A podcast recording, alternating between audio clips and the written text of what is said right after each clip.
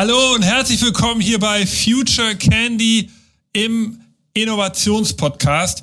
Wir reden über die Zukunft, Innovation, Digitalisierung, neue Geschäftsmodelle und alles, was mit zusammenhängt. Und wir reisen heute mal in der EU umher. Wir verlassen Deutschland und reisen nach Polen. Und deshalb, uh, that's why we switch to English now.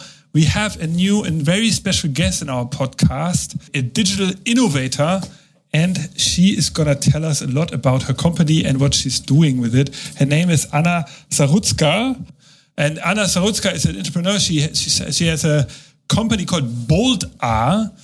And Anna, I'm glad you're here in our podcast. Hello, everyone. I'm really happy to be here. Yes, I mean, uh, of course, uh, not many people in Germany maybe know you, but we will change this today. Let's start first with um, uh, with something that I found when I typed in your name in Google, and I can see a lot of videos from even TEDx conference and a lot of interviews you gave in Polish media, but also, in international media.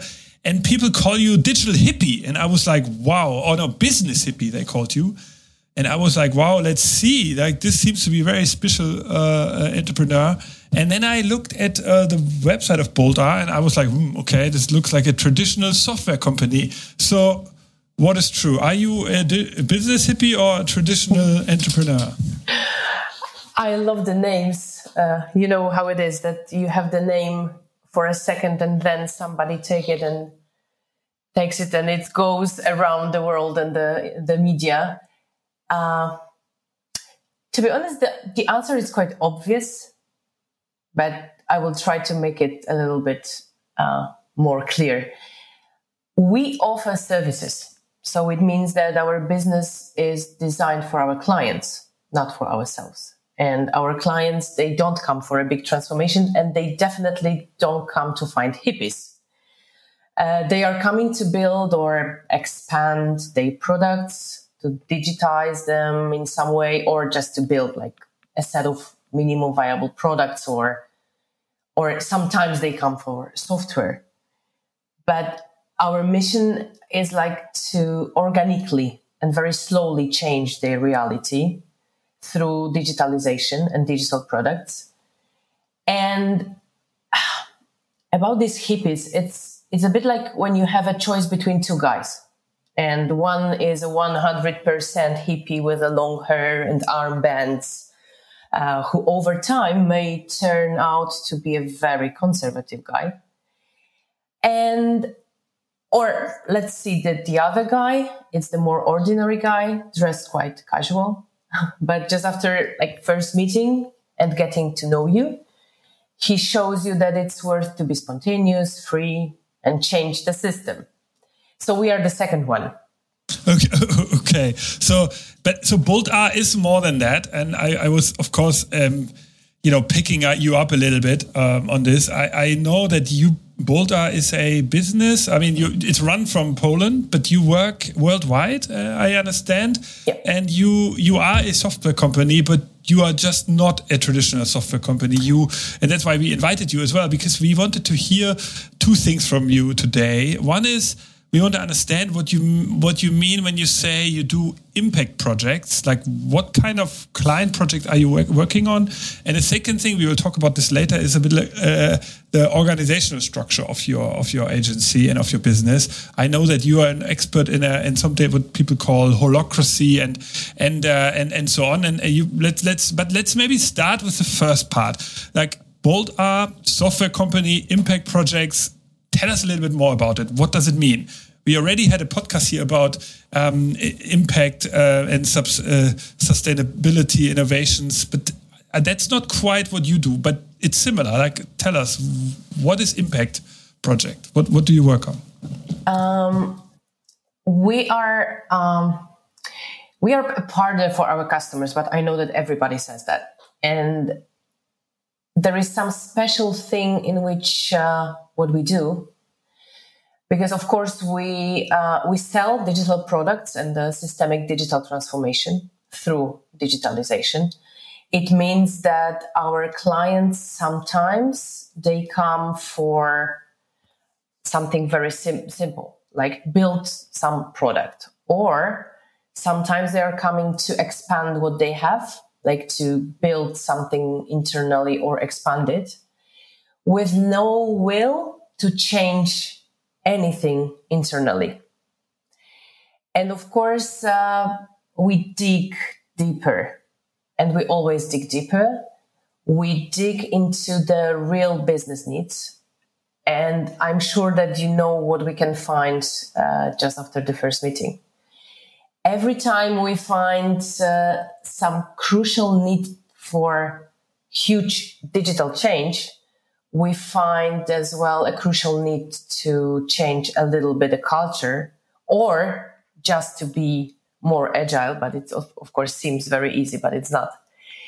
It means that we try to be a partner with these internal changes. That's why we do have very, very, um, let's say product focused teams, but still in each team you have a consultants, you have product strategists as well agile coaches, for example.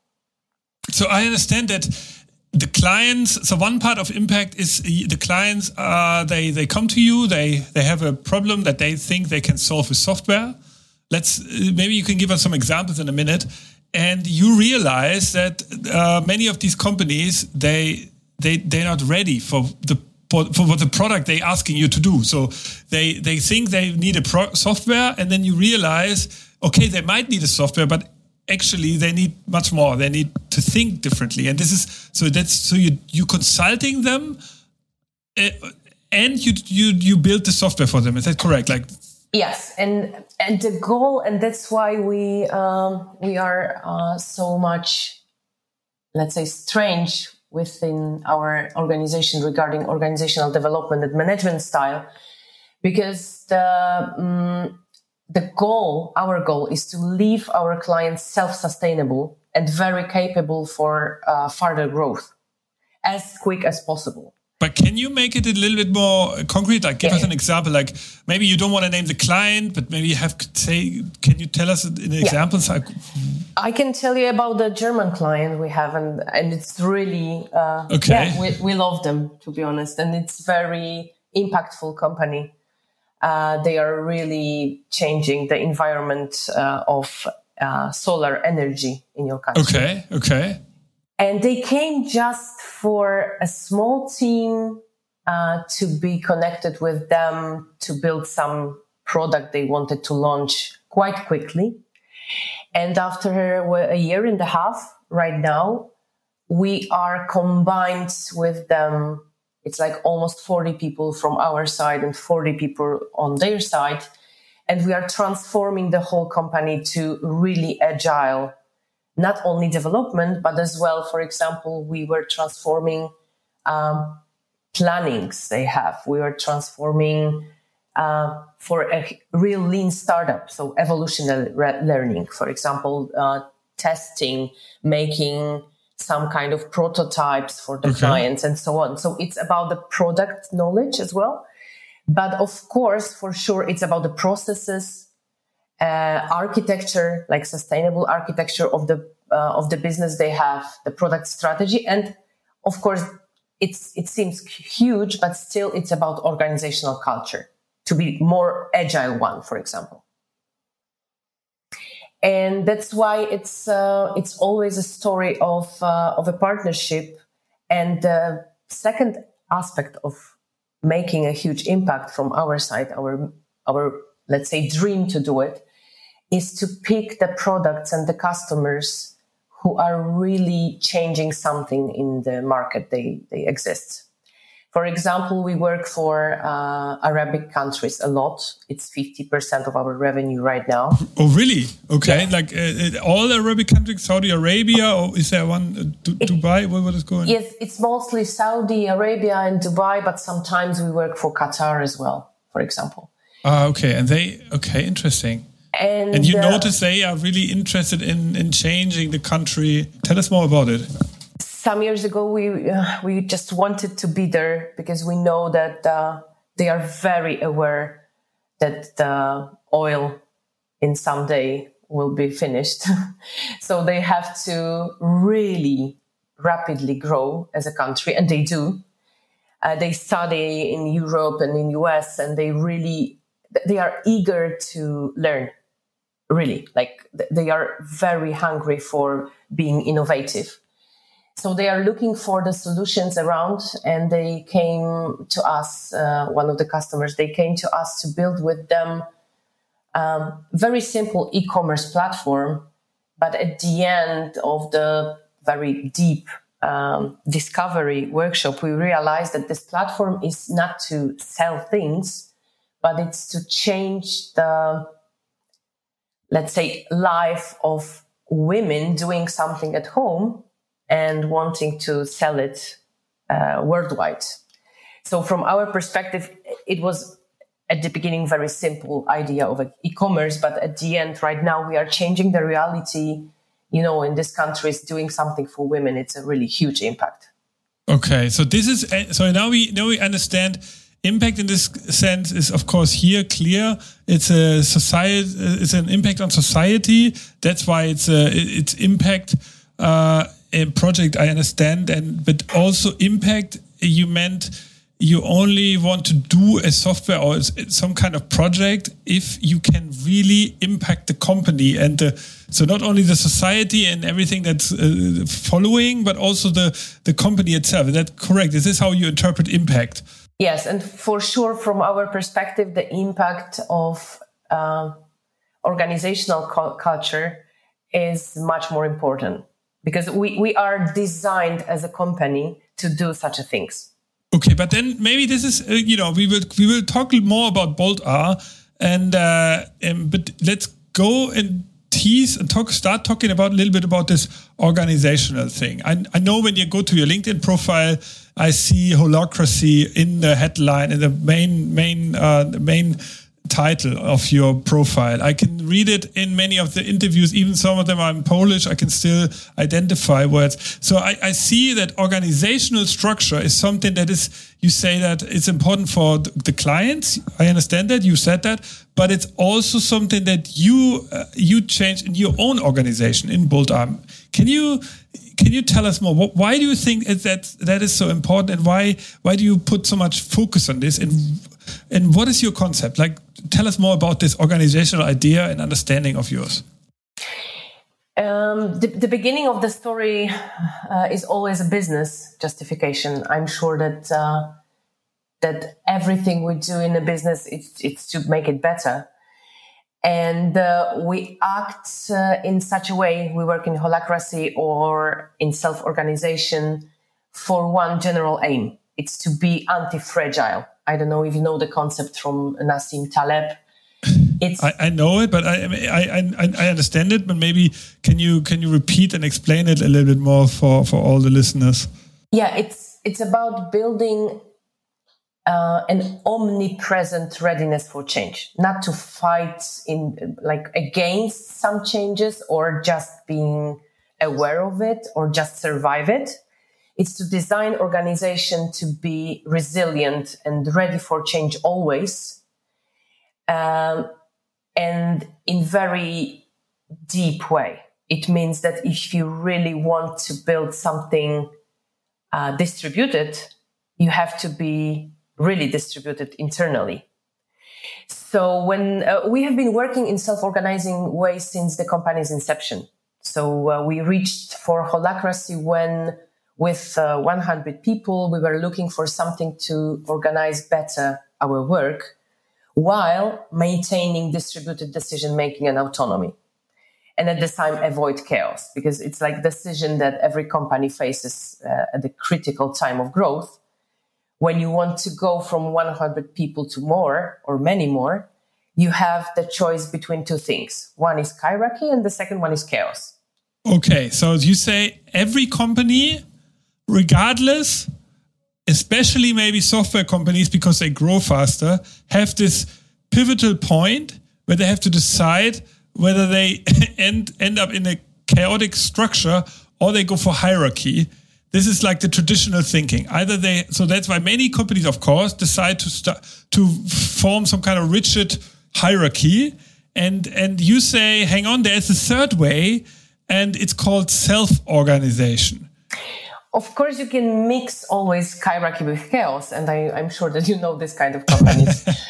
but still, there is a way uh, very well known uh, in, for example, uh, nature, and it's self self organization. And Holacracy is one of the ways or the tools, I would say, to make it uh, not chaotic too much. And because it's very ordered, because we needed something to build more order and at the same time maintain distributed authority and decision making and the freedom for people.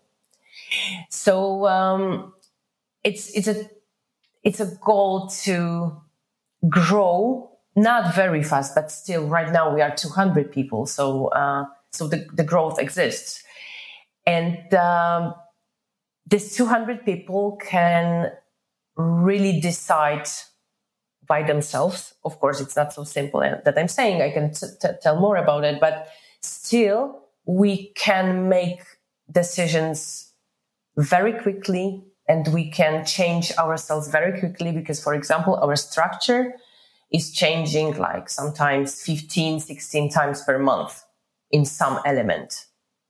So you don't have the structure at the beginning of 2009 and then you live with it for 10 years. You build the structure uh, based on the real needs of the organization and the clients and the market, for example. Okay. But how, why do you mean you're changing 16 times? That it's just because you, you're taking on so many new people on board, or how, how can I imagine this? How to, imagine the, the, the team, let's say business team or marketing team.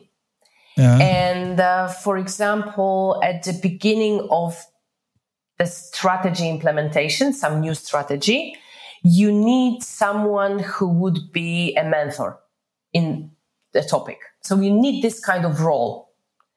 But there is no need to have this role for two years. It's the need for two months, for example, or you need some special facilitation of the workshops for some time. In the normal company, you do this, but it's not explicit. So everybody knows that Nick is good in facilitating. So everybody is coming to Nick and asking, Oh, Nick, maybe you can do it for us. In Holacracy, we built special role for you to be clear and to be possible for you to decide on the uh, priorities you have. So you can say to your team, okay, guys, I have right now nine roles. Which one from your perspective is the most important now for the strategy we have? So that's, that, that's what I'm calling uh, structure changes. Or do you, you need, for example, some special team for special task like we had some months ago to uh, recruit very, very specific team of product strategists. And in normal way, you do something in between your teams. And in Holacracy, you build the team, you give it the name. And for what is most important from my perspective, you give for the team the purpose they have and the budget they have and everything what they have to do it. So, but I mean, self, okay, but self organization. I mean, sounds easy. I understand. I understand you. It's a lot to do with freedom, and, and it's you. You enable people to think that way. I understand that you, whenever you take someone on board, and, and, and it's important to know. Um, you you have how many people are working for you currently? It's two hundred. I mean that's that's quite a number. Two hundred is a large. I mean it's it's it's a it's it's a fairly large agent uh, agency and and uh, and development company. So that's that's really amazing that you you build such a business. And so I understand you you have this very um, in deep uh, in depth onboard onboarding phase where you teach your new employees how it works. But um, yeah, now now for our listeners, like, can you describe? I, I didn't understand. Like, how can you end up uh, in self organization and then even in, be able to say I, I have nine roles? Like, how does this space work? So, if imagine I would now work for your company, what would I learn in the in the onboarding, and how what kind of tools are you working, and how how can I learn to be to be more self organization, uh, uh self organized? Of course it's difficult it's the biggest challenge of self-organizing companies this clash between what we know from school and uh, former companies and what we have to learn because the freedom is beautiful, but it's very difficult. So it means that you are coming and we have a three months special program for you. It's onboarding in very special way because you are a part of self-organizing team from the beginning. And it's the team uh, we call on boulders people uh, in this special phase. And these three months are focused on giving you everything you need to understand what does it mean. For example, that you can build the role for yourself. You can be a part of some team. And in this team, you have the strategy in which you can every day say, okay, I want to do this and this for this strategy. But of course, the most crucial thing you are learning during onboarding is decision making. Because from my perspective, is the weakest point we have as, uh, as a modern uh, education um, let's say products. Um, decision making in very special way because decision making in self-organizing companies is the the inverted way of thinking about it in holacracy especially in sociocracy as well you can make decision uh, by yourself in your role but in most cases you have the support of the team but in very specific way you submit your idea uh, not for a vote or consensus, but for something we call consent.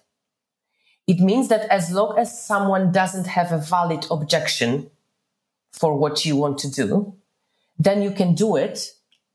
But the way to make the decision, make this decision, it's, uh, to be honest, it's very unnaturally at the beginning. It's very fixed by the meeting agenda in holacracy you have to go through the round of questions to your uh, um, idea, then the round of reactions, and then the round of objections.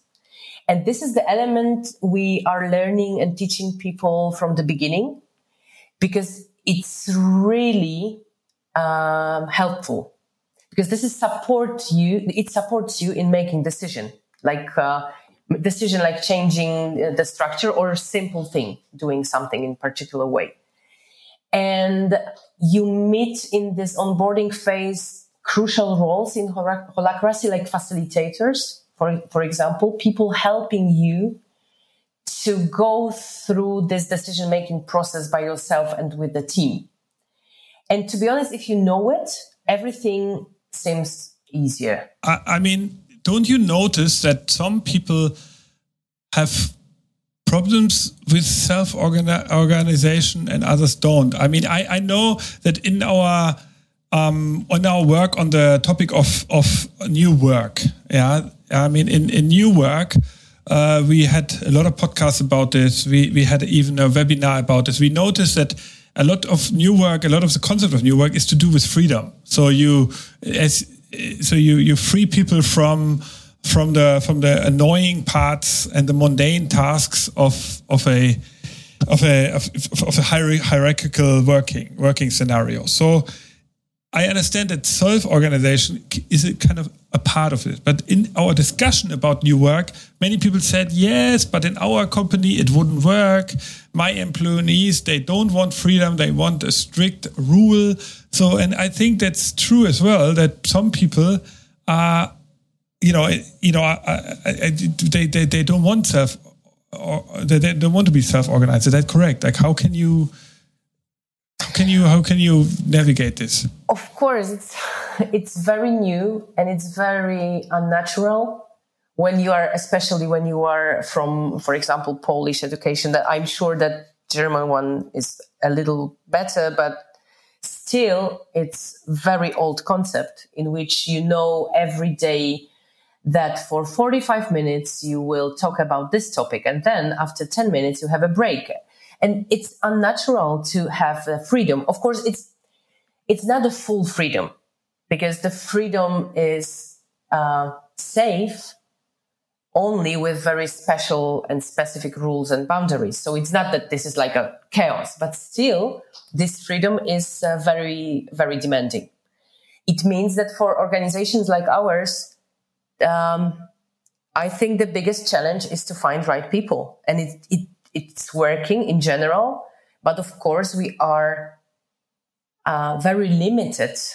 So if you want to really grow very fast, it's almost impossible to do it uh, when you have self organization today because you have to pick people uh, who are good for you and as well to find people who really who are aware of their desire and they have the motivation to work in such an environment. But not everybody has. I'm sure about it. Okay and so you so I, you identify very quickly if people fit into this culture that's why you have this onboarding phase and uh, or do you identify them in your hr process already uh, yeah, for sure. Uh, recruitment is is crucial as well. We have something we call this is the rule of the recruitment team. It's called culture fit over skills, and the whole process is designed uh, for that. So uh, we invest a lot in clear employer branding. This is the starting point. You can watch a lot of videos about what uh, what that looks like. We invest a lot in the articles, examples, and the stories from the field to give a glimpse of the self-organization. And then we have quite long process of recruitment. For example, uh, we have the screening. This is the first phase. And we ask, um, what is the motivation for the change they want to do? What is the, um, the candidate looking for or what, what does he or she expect from the new place? Um, and why like for real, why did he or she apply to us? And we know a lot after this, sometimes 30 minutes call. This is the first step. And then we go deeper and deeper. Uh, we work a lot with uh, in depth interviews and uh, behavioral questions. How would you behave um, if this or that happened, or give an example of this or that uh, in this case? And sometimes, and this is like the typical process, but sometimes we are uh, a lot more tough. for, for, some roles, it is additionally tested, and um, and we have something we call trial day, and many teams recruit people for their own. Aha, uh-huh, okay. With the support of the recruiters, but still uh, they make the decision themselves. Okay, okay, I understand. And in such a team, the trial day is designed. And sometimes, for example, uh, we test a candor uh, readiness, like to accept very hard feedback and have very high, high level of honesty. Sometimes we test readiness for high variability. For example, we are changing agenda rapidly and looking what's going on. Uh, we are changing the place of the meeting. Uh, we are playing roles that somebody is very, uh, very rude somebody is very nice. So it's it's very designed. Uh, it, it's very it, it, depends on the team. Okay, understand, understand. Um, and you you you not only working in Poland, of course, you have a lot of other offices, uh, and you you still manage to get this across. So it's it's really a big part of your company culture that everybody understands this idea of self organization. Is that correct? So this is like in every office, I would go to Boldare and I would say, okay, the special part here is that you also have to be very self-organizing. Uh, we have uh, four offices in Poland and uh, and one in Germany, but we have we have uh, people working from uh, Portugal, Sweden, Netherlands okay. as well. But we do not have offices. But still, we invest -huh. a lot to see each other. Um, and to be together and of course million of tools helping us to to survive this remote work and to let's say spread this culture as well as, as much as we can okay um, and I, I would say that the biggest thing we do to keep it is uh, radical transparency we have. If you would ask me what is the crucial element to keep the culture and to um, to make it visible and tangible for everybody, it will be radical transparency at the first uh, transparency at the first point. I understand. Transparency means everybody has to be transparent in what, like about reasons why decisions are taken, or, or what is the main reason for transparency, and what do you mean with this? Uh, transparency is, is, is, of course, needed to make decisions. That's one of the elements we build the psychological safety and, uh, and clarity of decision premises. From my perspective, very important things in self organization. And yeah, but what kind of transparency? Like in, in terms yeah, of what? Like everything is transparent by default. So this is okay. like the radical uh, basis from the contracts with um, with uh, the clients as well. But of course, sometimes we have uh, exceptions like a salaries and the details of the cooper- cooperation okay. with the clients. But besides that, everything, everything is, is, transparent. It's open. Okay. Like okay. financial results, costs, my costs of I don't know charging the uh, okay. my auto or um, results of each team. Uh, feedback okay. is transparent. Every document is open by default. Everything. Of course, you can't avoid, uh, for example, private channels one to one between people, but our Slack in 80% okay. is open.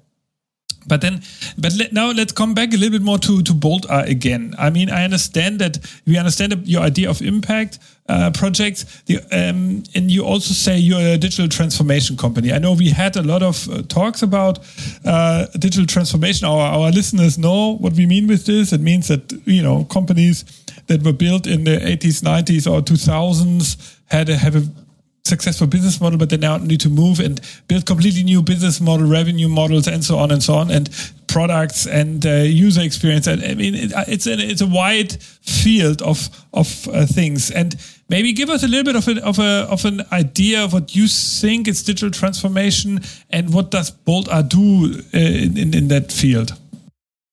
Yeah, right now this concept it's like uh, it's very wide and uh, and it means uh, everything and nothing a little bit uh, in general.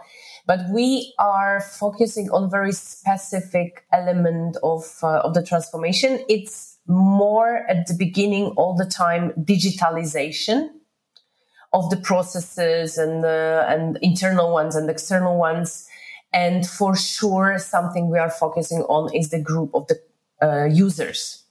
It means that one of the first things we touch is customer experience in general. It means that we transform the products, but still, uh, I'm sure that you know it, to change customer experience. Sometimes we have to touch even uh, very deep teams with no connection with the teams, uh, with the users.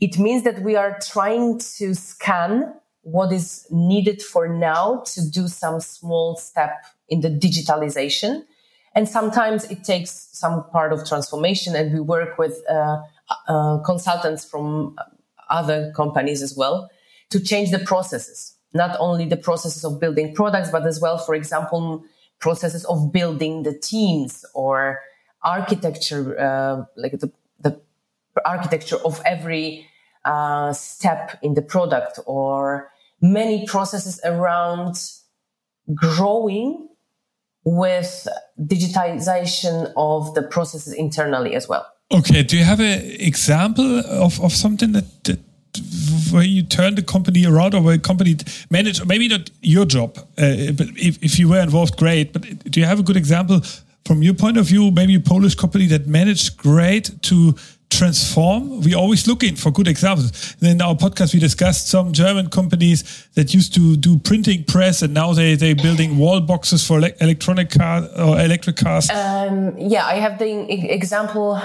It will be the company before COVID and just after the first uh, hit.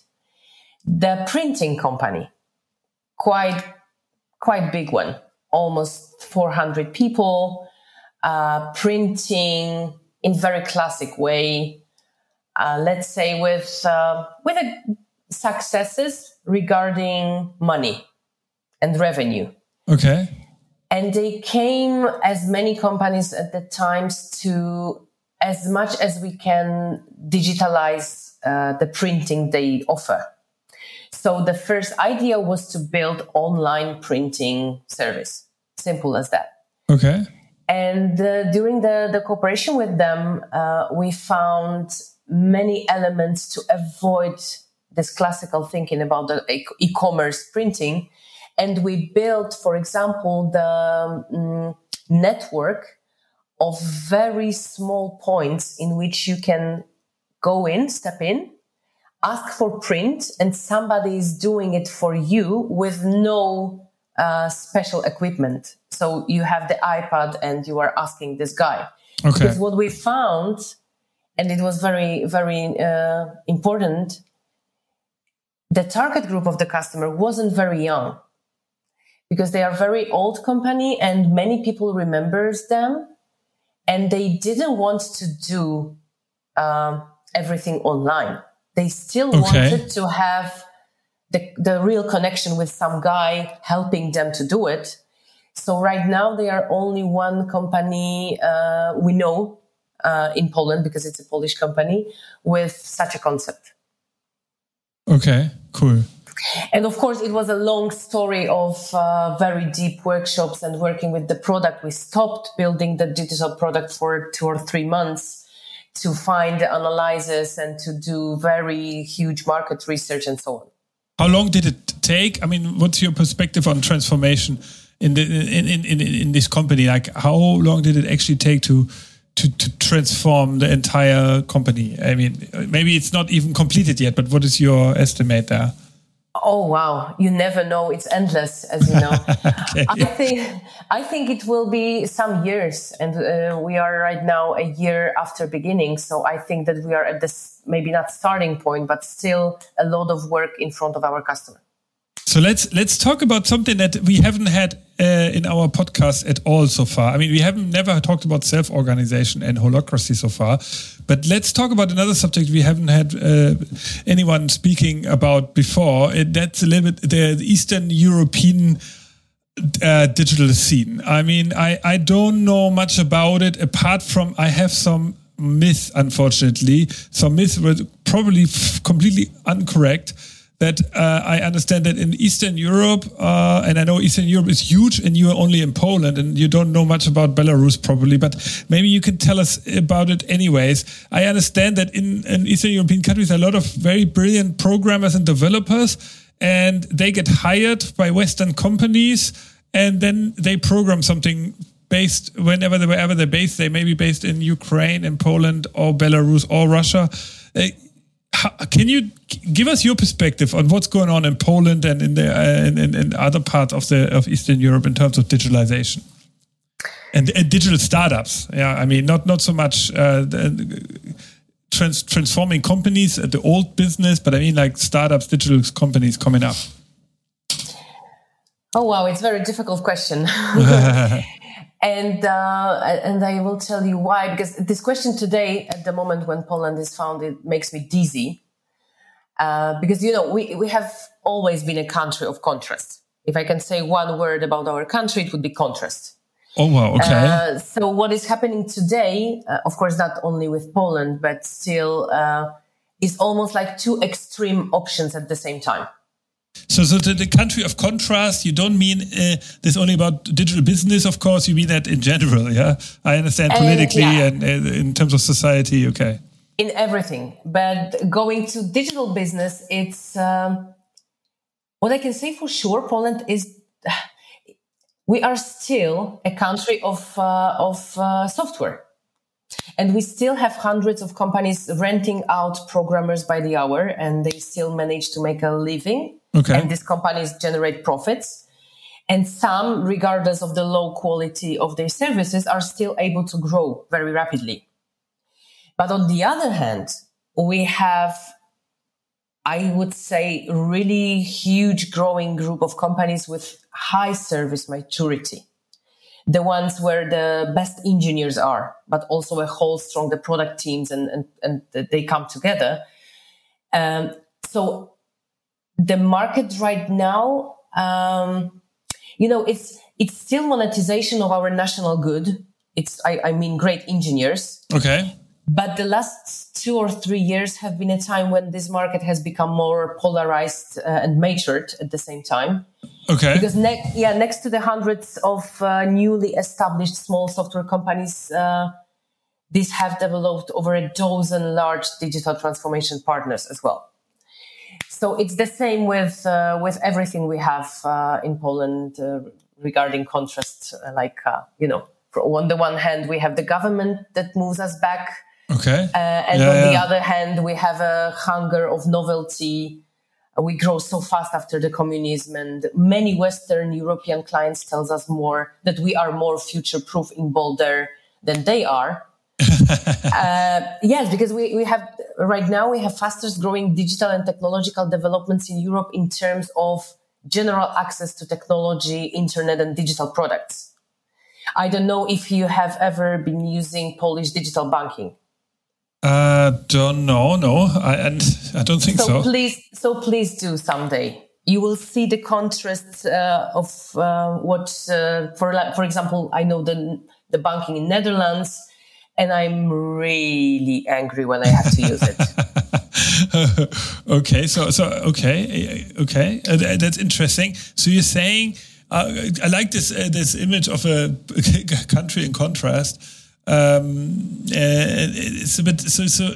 It, but you saying that the companies that book Boldare that become clients, they are not only Polish companies. I see on your website you worked for American uh, companies as well. In German, you mentioned a German company in the solar sector.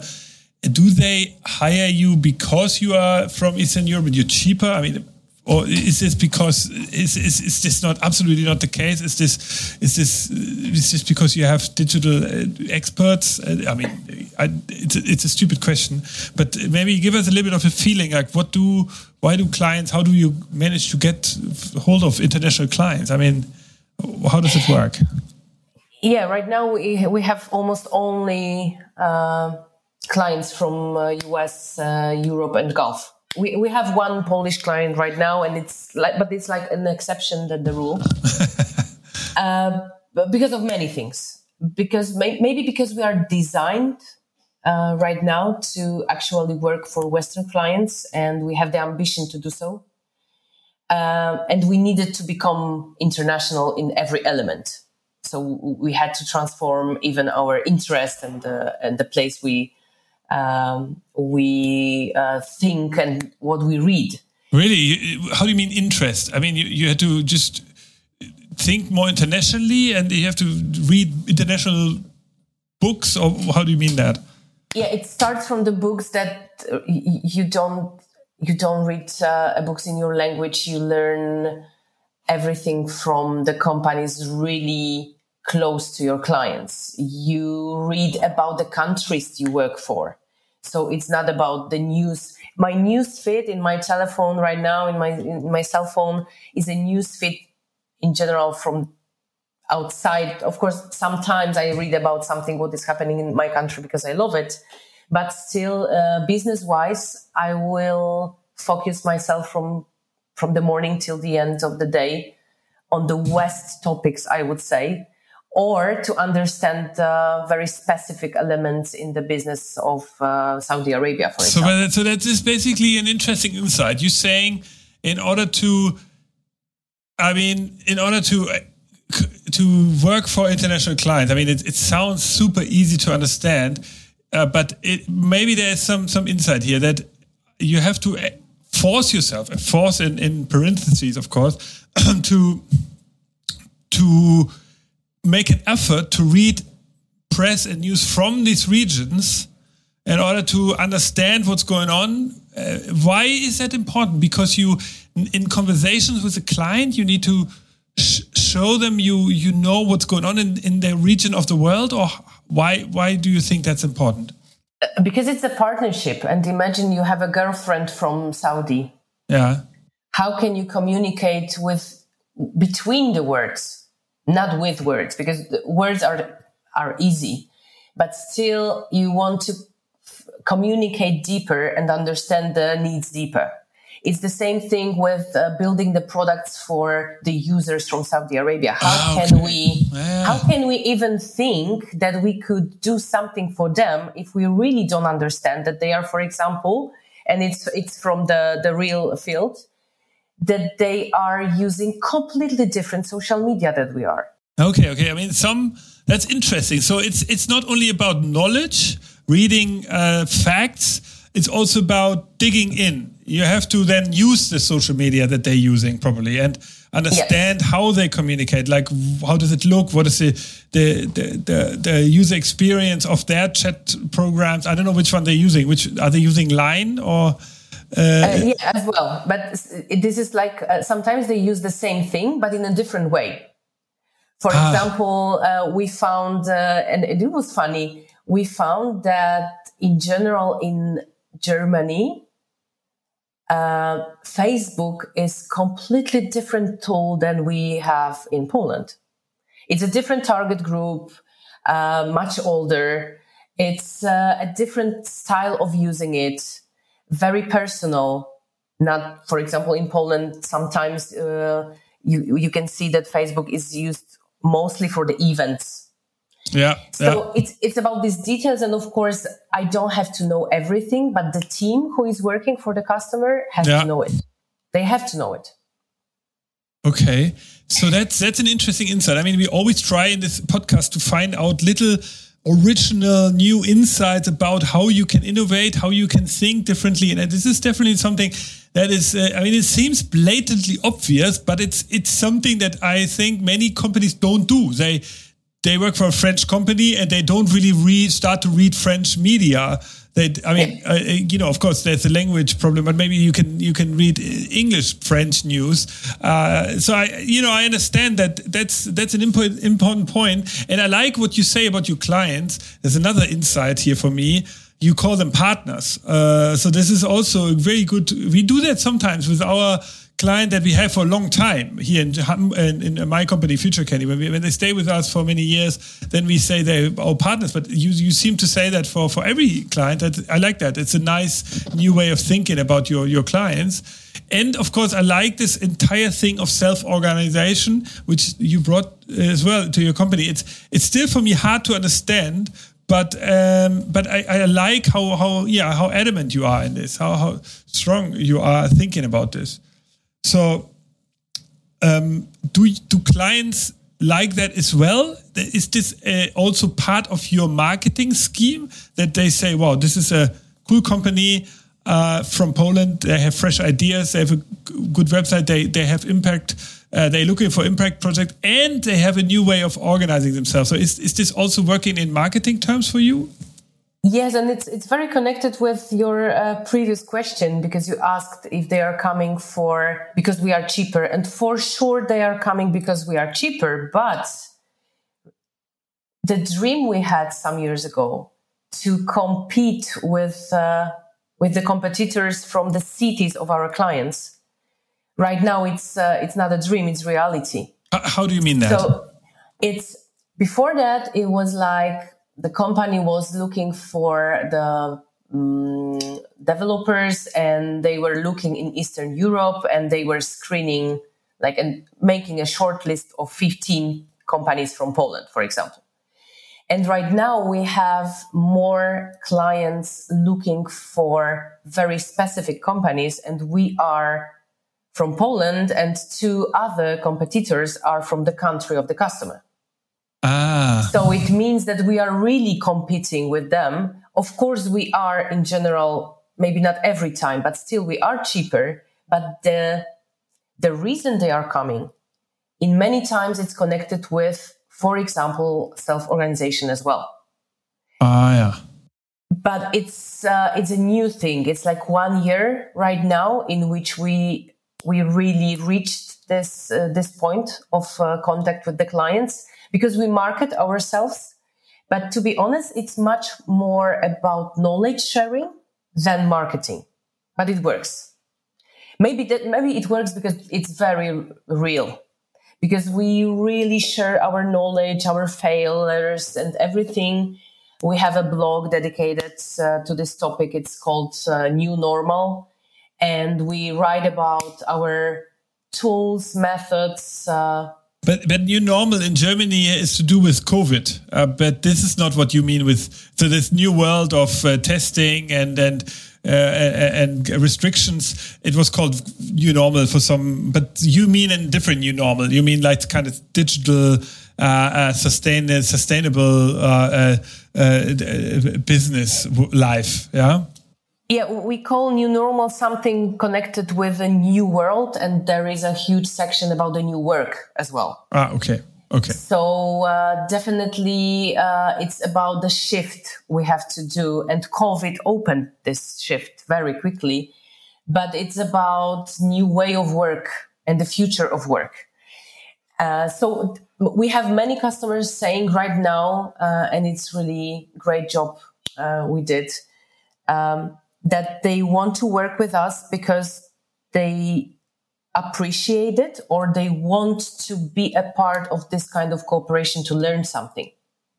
Okay i understand. Um, anna let's let's let's now I, I have one question. If you look a little bit into the future i mean I, you know we could talk like uh, probably for a long time about the political development in poland. I know you have general election coming up. When when will that be uh, next year or the year after uh, next year. Uh, I don't know because it's like I hope it will be faster, but I'm not sure right now uh, if it, it, if it's possible. Okay, as well, fast as we can. Yeah. Yeah. Okay. So let's let's keep a watch when this will happen. But that's not what I mean. Let's talk about um, maybe a little bit like your take on the future digital transformation, holacracy, self organization. You know, we talked a little bit about values or like you know more like organizational things. We didn't really talk about technology yet. You uh, what do you think will be relevant uh, technologies in the future? Do you see anything unusual there or you say no hang on nick uh, before we talk about completely new technologies let's talk about the classics of digitalization artificial uh, artificial intelligence and and and just uh, a very good process mining or something like this like where are we? Like what is your what is your vision? Of what when you talk to your when you have a town hall meeting with all your employees and they ask what are we doing in the future? What do you tell them? What can we learn from you anna? Uh, hmm, i will answer this question but you will you will not be happy. Because why not yeah, because what I'm sure about is that not the technology will make the real transformation. It's not the technology that will be the biggest challenge. It's not the technology as a future. There is no technology really changing something. uh, because anything right now, from my perspective, anything that cannot be digitized or automated will become extremely valuable.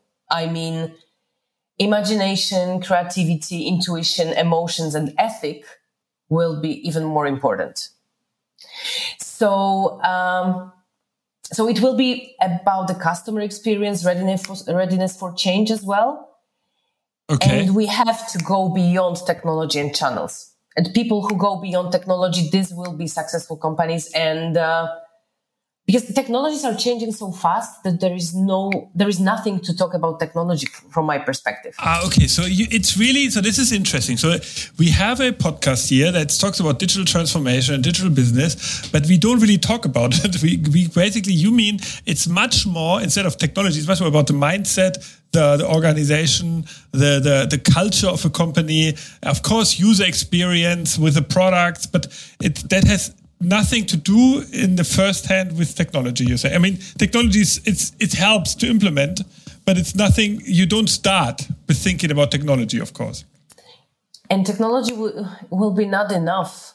Even you will have from the business perspective even you will have a re really future proof ideas and solutions uh, there will be a lack of something really needed for the customers because the customers will a little bit turn out, turn over from the technology itself. And technology without the great experience and emotions and, uh, and ethics and uh, impact, sustainability will be something really empty. Okay. Do you have an example for this or can you like why what do you mean empty so that will be just meaningless business or everything else uh, can be done done by robots let's imagine this that, that that you build a company and your services are based on something what is automated mm-hmm. and it can be automated uh, everything almost everything can be automated So what is the key element of your business, the key value you offer to your customers? Yeah. It will be something beyond that. Of course, you need it to survive or you need it to grow or you need it to innovate. But from my perspective, the real innovation will be based on human beings. Okay. Okay. Wow. And that's why we work like that. For example, of course, it's a very small step, but I really believe that someday in which we have to switch from, I don't know, software development, digital transformation and building MVPs to something else in the com- because our customers will, will need it or the market will need it. We can do it within few months. So, but so you say this, this entire system, uh, uh, uh, of this new way of working and, and, and, and, and so you say the future for a company is not technology per se it's more about the culture and you think one element could be self-organization or you is it something you promoting beyond your company and and your clients would you say this could be a new way of building the world. We could use this in our administration as well. Is, is this, is, are you so adamant about this? Like, how do you say, why, why do you say that? Or how do you say that this is such an, am I exaggerating now a, a little bit? Yeah i'm i'm sure that it, it, seems a little bit radical because i have this in my blood right now it's like i can't i can't say nothing more because it's like everything in the world is changing so fast. And when you look to the to two things, very crucial things in our our lives, education and work style and work management, we are at the same moment of the beginning of 20th century. Nothing has changed. So when you see this clash between technology and in general almost everything around you, and you see that education and uh, management didn't change. Yeah, yeah. The, there is a moment to think, okay, how long can we stay with it? How many years more we can survive with it? And it was the beginning of my thoughts. But right now, I think that um, yeah, our mission is to, to change. Ah, oh, it's terrible. It's to change the world a little bit with the small steps, but very organically with our clients. And of course, it's for me, it's it's difficult to say if it's a recommendation or I'm a radical hippie. but for example, my kids, they are going to democratic school. I couldn't think even about the classical education for them. So, what is a democratic school? I don't think I, I don't know that. It's uh, you have the best one in Berlin. It's amazing democratic school in Europe. I have been visiting them two times because it's the the best um, from my perspective the best example to to have it and we built our school here in Poland and we have many of them but this Berlin one is is really nice. So what what, what is it? it? It's it's uh, how do you mean democratic? I... Uh, it's to be honest, it's self-organizing. Uh, but okay. um, of course, in a in a way, um, ed- educational way. Okay, okay. But the rules are uh, the same. And this school in Berlin, it's called Free Democratic School in Berlin. Okay. It's about the education without. It's still about education, but it's uh, it's about education based on the real need, changing world, the new skills like uh, ecology and so on. But as well, it's the education based on the real needs of the particular kid at the moment in which uh, he or she is. Okay, but okay, I understand. I understand. So there is no uh, like uh, grades. There is no uh, ah. punishments Ah. There is no. It's it's about partnership with these kids within their growth. Of course, they learn a lot, but in very different way. They have in the morning uh, daily stand-ups, for example, like in the Scrum methodology, and they plan their day. Okay, today we will do, um, let's say, whole day of maths or a whole day of uh, I don't know, um, playing with some topic like I don't maybe um, electric cars. Today is the day for electric cars. and tomorrow we will play with physics. So it's it's the same a little bit. This is not the same concept, but the roots are the same. Okay, but okay, now I understand. So it really goes deeper than I would have thought. I must say. I mean, that it sounds very straightforward. Self-organization. It seems like you know something that everybody could could come up with from the top of his head. But so maybe if if I understand that it, it's really a deep deep new way of thinking about and doing something in your life. Uh, maybe if our listeners now think, well, okay, I understand. There is something I didn't know yet. It's it's called self-organization. And I I want to start working there. How can how can they enter this? How can they start? What is a good point of you know embracing this new topic for someone who would like to change something? I would say that uh, the internet will be the best because you can find pros and cons from the beginning. So if you put in Google uh, self-organization or holacracy or new ways of work, you can find both sides of the coin. And then you can dig deeper with many books and, and many thoughts.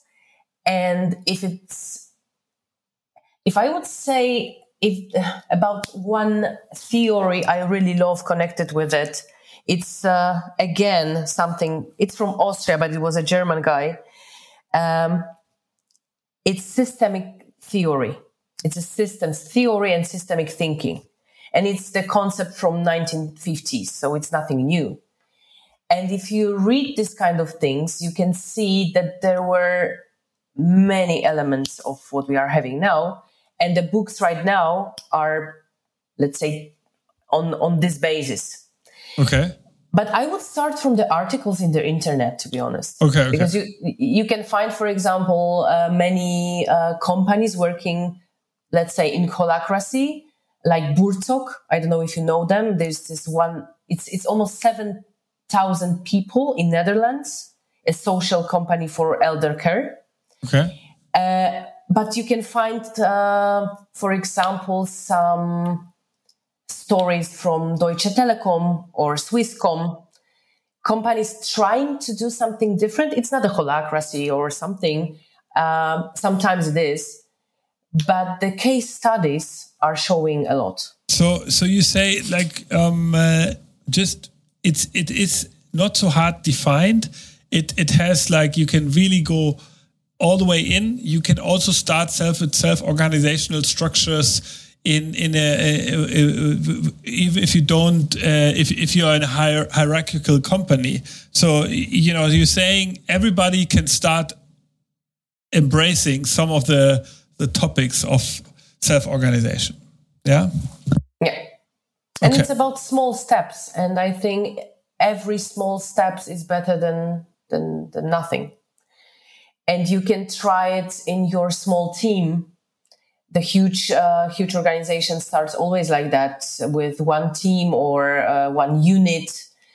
And see maybe not results, but watch the culture. Because this is not all on, only about results. It's about the culture changing. Okay so but, but maybe tell us uh, like one a few last points now because i think it's just to understand you you still having your own company culture. I think that's that is something that i find is a problem. The more i read about remote work and uh, uh, hybrid offices, uh, the the less I understand how I how they these companies will have an ent become have this kind of uh, identity, you know, and we have this kind of culture.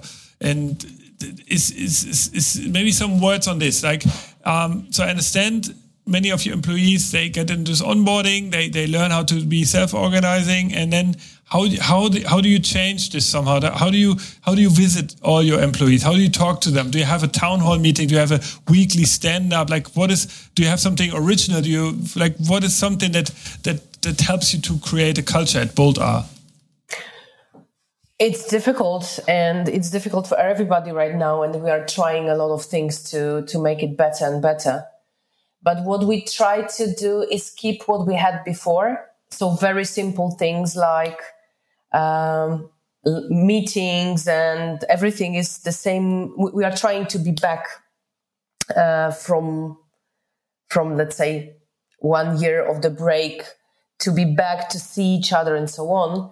But still, of course, we transformed a lot of rituals we had before to online version of the rituals. The second thing what we have okay. is, um, and this is why Holacracy is helping and self-organization is helping, that each team is a little bit separated startup, I would say. Uh-huh. With uh, with a little bit separated um, atmosphere and uh, purpose and uh, and, and people, of course, and but the, each team has somebody we call facilitator and the second person we call secretary. Uh, even the names are terrible. They are people responsible for helping the team to keep um, their purpose. It means to keep their uh, goals and, and rules and uh, strategy but at the same time to keep everything they can have to build the team. Uh, in many uh, in many teams, we have somebody uh, who is called um, Scrum Master, of course, or a process guide, and these people are responsible for that. We have people responsible for doing very small, like preparing small gifts for the um, employees. Okay, that's why I love this structure because when we've been working for a month remotely at the beginning of COVID, we've changed completely the structure of uh, of people care. From the the old one to the new one. And we set up new rules new teams new roles to take care of this kind of things but of course, it's challenging still because, for example, not everybody want to be uh, want to work from the office, and we don't want to force them. The same challenges okay, okay. everybody has. Okay, okay, so I understand. So you you have uh, in self-organization way means the teams organize uh, organize themselves in a in a in a self-organizing way as well. So they put they come together and they decide how they want to talk, uh, how often they want to meet, how how much it's necessary to meet, how many meetings yeah. make sense. And, yeah, of course. Yeah. And then you have roles as well. That is your that's your job as a as a CEO. That you decide every team has to have a secretary and this kind of leader, head of, and they again have special roles of taking care of team members. So so this is how it works. Yeah yeah but but the roles uh, i'm not the, uh, the, the person uh, building these roles. Uh, in many times of course the, the roles people build their roles for themselves because they say okay i can see that something is happening i will do it. And facilitators and secretaries are the roles from the holacracy uh, constitution. Ah yeah yeah that's true. They're part of the holacracy concept. Yeah yeah. Okay wow. I anna this is this has been honestly an interesting interesting um, conversation. I I must say I've I've I expected that we we talk a lot about like technology and and programming and developing and how you how you digitalize uh, companies and I understand um, you know you you seeing it uh, much broader. You seeing digital transformation more like a mindset uh, which I, I I would always say the same. I would say like it doesn't bring anything to create a new software if the company and, and, and any business still has this old way of thinking. So I absolutely agree. But you are a very interesting example because you you you really talk only about this, and that's how how I see how important this is, and maybe our listeners do that too. So the mindset change within a company, within an organization, is is is paramount. It's necessary in order to to conquer the digital transformation. And I really like what you how you that you gave us some insights about like um, you know how you start your teams, how you build a self organization organization into your your businesses, and uh, and I also like this insights. I said that before that you have to see your clients as partners, and you you really have to understand the way they think. You um, you you talked about that before. So so I, I must say I learned a lot, and I like that you um, you have this kind of. Now your final point was self-organization for the individual, but also for the teams. So hardly anything from the headquarter, from you and the CEO, uh, is di dictated to them. So that's interesting that you really, you know, live this in, inside Boldare as well. So thank you very much for being part of the, the, the podcast today.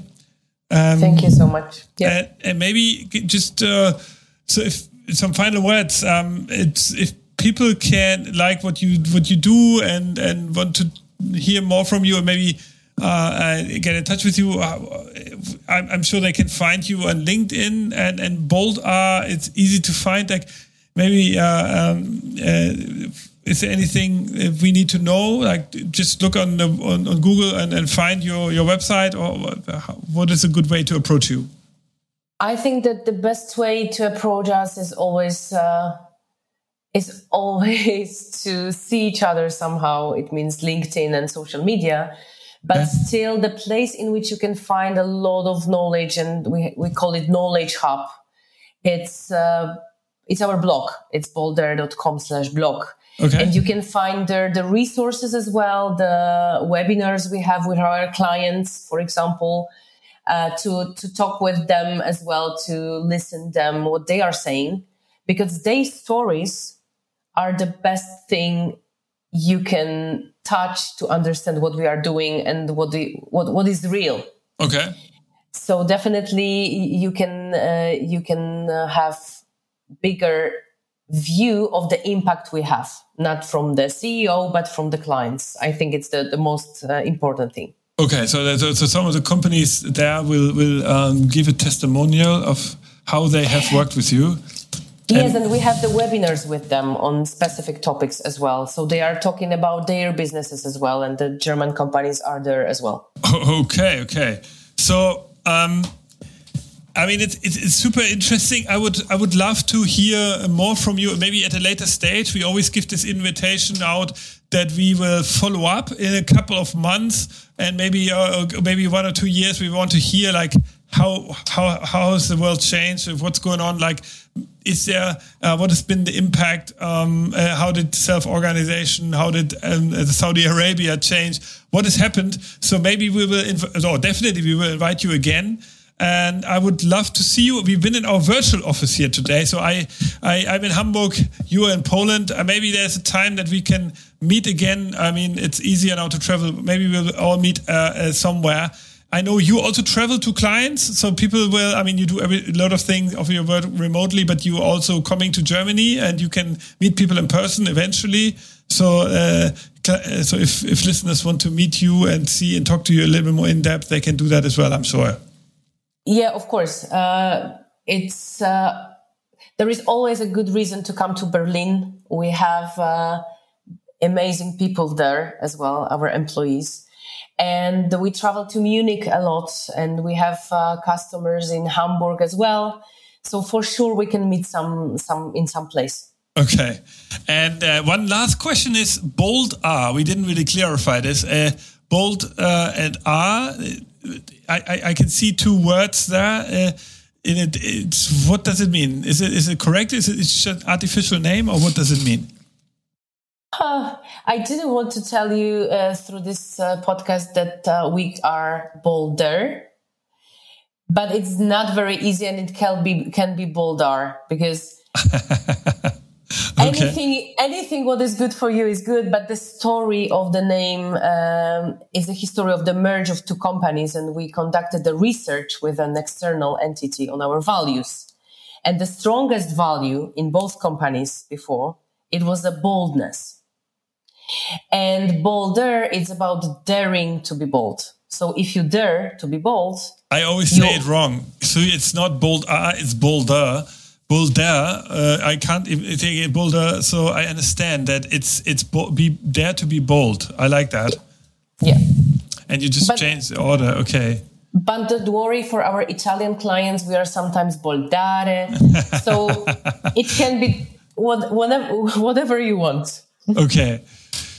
Anna, it's been uh, really, really nice to having you. It's it's it's been a really cool conversation. I must say, really different from what I expected. I, I was thinking we talk about digital transformation, new technologies, business models, and we really talked about uh, organizational structure, about mindset, and and not in a in a you know people always say that yeah you have to have a different mindset, but I really got a deep understanding how uh, of how you how you thinking of how uh, and how companies should change. So thank you for this. This has been a really interesting insight, and I think this is what we want to do here in this podcast. We want to find new ways of thinking about uh, innovation, and and you really gave us that today. So I, I really appreciate it and it's very nice to meet you. Um, uh, it's it's cool, and also thank you for a little little ex, uh, excursion into Eastern European uh, digital culture. So Anna, it's been a tremendous talk. Thank you so much. Thank you very much for you and everybody who is still with us after a long time. exactly. Okay, um, then we will stop recording. And everybody, if you have feedback for me and, uh, you know, Anna, how you can contact her, for me, you please write me an email called nick at futurecandy.com. Tell me if you like our podcast, if you have ideas for guests who we should invite, and if you have other suggestions. I'm looking forward to hearing from you. Thank you. Uh, we will hear each other again here on the same podcast um, in a couple of days. Again, we will talk about innovation, future, new business, and so on and so on. So stay with us and see you soon. Goodbye.